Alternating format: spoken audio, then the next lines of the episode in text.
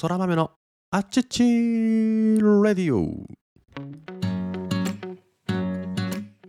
皆様おはようございます。本日は2022年は6月22日の水曜日。時刻は午前5時でございます。改めましておはようございます。空豆のあっちっちレディオ元気よくスタートしていこうと思います。この放送は空豆こと私が日々感じたことや学んだことを自由気ままに自分勝手に自己満足にアウトプットをしていくわがままなチャンネルでございます。どうぞ最後までお付き合いいただければ幸いでございます。ということでですね本日のトークテーマはこちらにしようかしら。もしあと1年で人生が終わるとしたら。もしあと1年で人生が終わるとしたら。というトークテーマでいきましょう。今言ったですね言葉はある書籍のタイトルなんですね。本のタイトルなんですけども人間に平等に与えられているもの時間と死というもの。時間というのはですね以前もねタイムマネジメントという話を配信したと思うんですけども平等に与えられていると。どんなに裕福な人もどんな貧乏な人もどんなに成功したと言われる成功者でも僕のような一般人でもですね1日24時間という限られた時間が平等に与えられている。それは日本でもアメリカでもオーストラリアでもどこの国でもそうですね。そしてもう一つ平等に与えられるというよりは起こること。人として生まれてきてですね、えー、永遠に不老不死で生きている人というのはいないと思います。そう必ず人は死ぬんですね。なので今日はこの死というものに少しフォーカスを当てながらお話ができればなと思っています。皆さん自分の死っていうのをどれぐらい意識することができていますか？これはこうネガティブな感情ではなくてまあフラットにポジティブというよりフラットに自分が死ぬことってどれぐらい自分ごとで置き換えれて考えられているかなっていう質問です。あのね僕はねあんまり意識していません。まあこれは良くも悪くも。うん。そんな時にね、こういった言葉、もしあと1年で人生が終わるとしたらという言葉、これをね、自問自答してみることが非常に僕はね、おすすめです。なので、えー、なのでじゃないな。何を言いたいかというと、どこか自分の死っていうことを他人事に考えていることが非常に多いんですね。さっき言った人は必ず死ぬっていうことはねみんな知ってるんですよあの誰も不老不死で永遠に生きるぞっていう人なんて考えはねいない持ってないんですよ。絶対人は死ぬんだっていうことをねあの当たり前のようにみんな理解している。にもかかわらずどこか他人事なんですね。私も含めて。もし明日死ぬって思ったらどうする？みたいな。まあちょっと大げさですけどね。まさか自分に限って明日死ぬことはないだろうだとかまさか自分に限って、えー、2ヶ月後に死ぬことはないだろうって当たり前のようにこの高齢化社会の波に乗って80歳100歳まで生きていくだろうと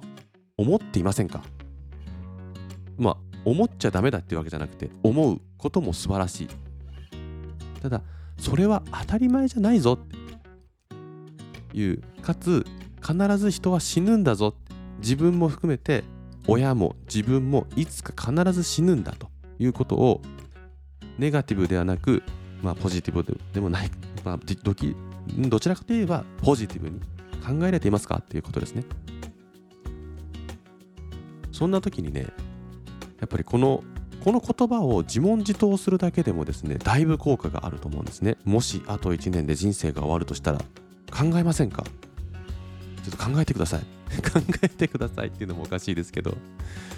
本当にね、もしあと1年で人生が終わるとすると、2023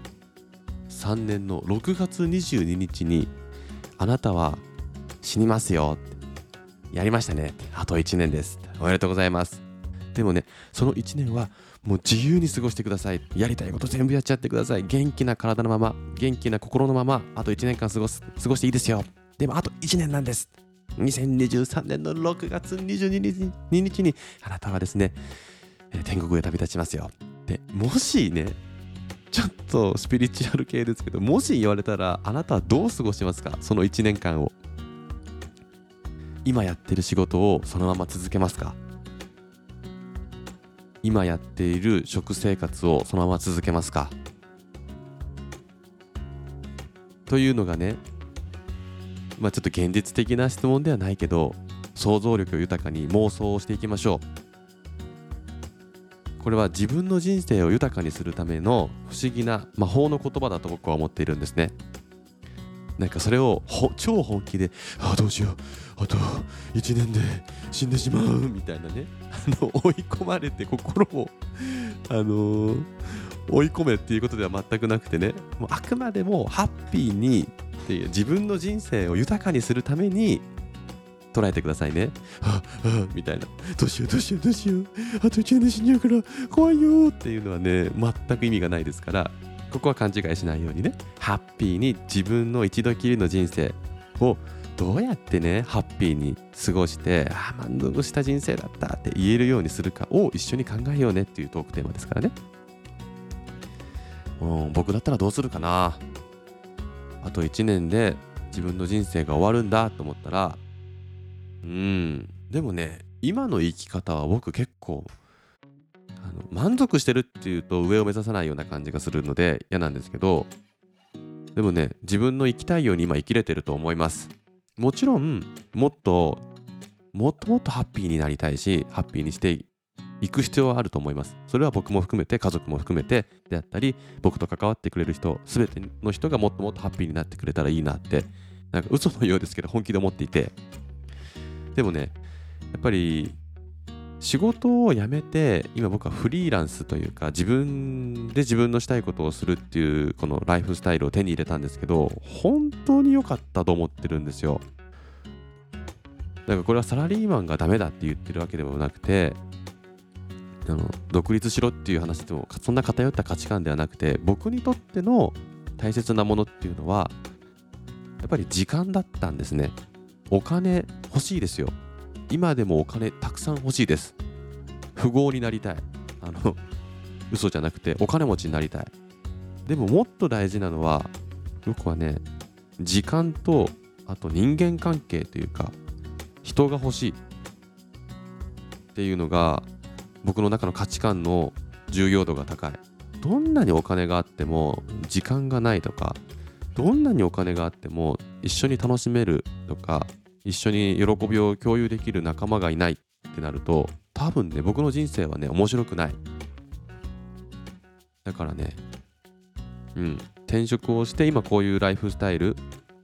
毎日仕事で毎日休みみたいな生き方はね僕にとってはすごく合ってるしすごく楽しい。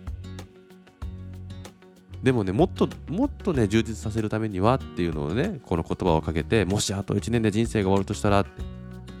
これね見直すことができるきっかけができると思うんですね。何度も言いますが今を否定しろっていうわけでもないんですよ。し早く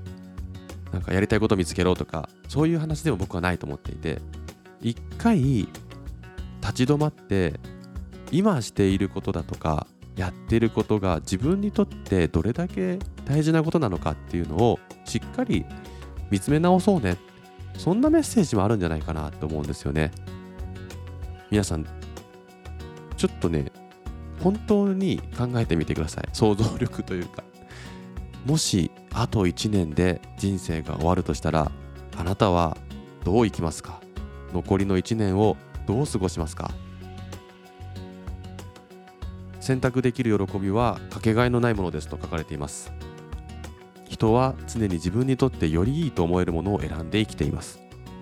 その当たり前にある喜びというのは健康な時はなかなか感じられないものかもしれません。ですが人生の終末期旅行に行けたことや誰かと食事をしたなどの小さな選択が大きな喜びであったことを感じる人もいます。今自分が何かを選べることその尊さを改めてお伝えしたいと思いますというふうにね最後の方に書かれてるんですけどこの通りやっぱり今自分自身が健康で何か何をするかっていう選択できてることって本当に幸せなことで素晴らしいことだと思うので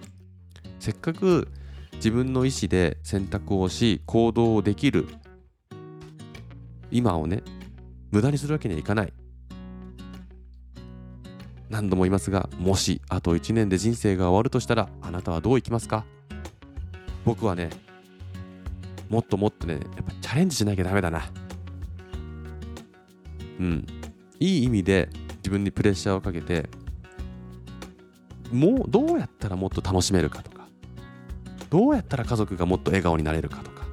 何をしたら自分は成長するんだとかそんなことを追求したいな。なんて抽象的な言葉を並べてますが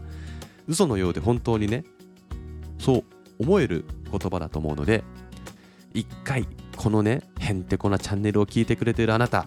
嘘嘘だと思って騙されたと思ってもしあと1年で人生が終わるとしたらって唱えてくれ頼む本気で3分でいいから考えてくれその3分があなたの人生を豊かにするかもしれないぞということで今日の自己満足の発信はここまで。もしあと1年で人生が終わるとしたらいや終わりたくない。まだまだ生きたい。生きるぞ。という 締め方がわからないこのラジオの。締め方を見失いました。空前でございますがうーん終わりようと思います。2022年は6月22日の水曜日の配信はここまで。皆様にとって今日という一日が最高の一日でありますように願っております。それではまた明日の配信でお会いしましょう。Have a good day! バイバイまたね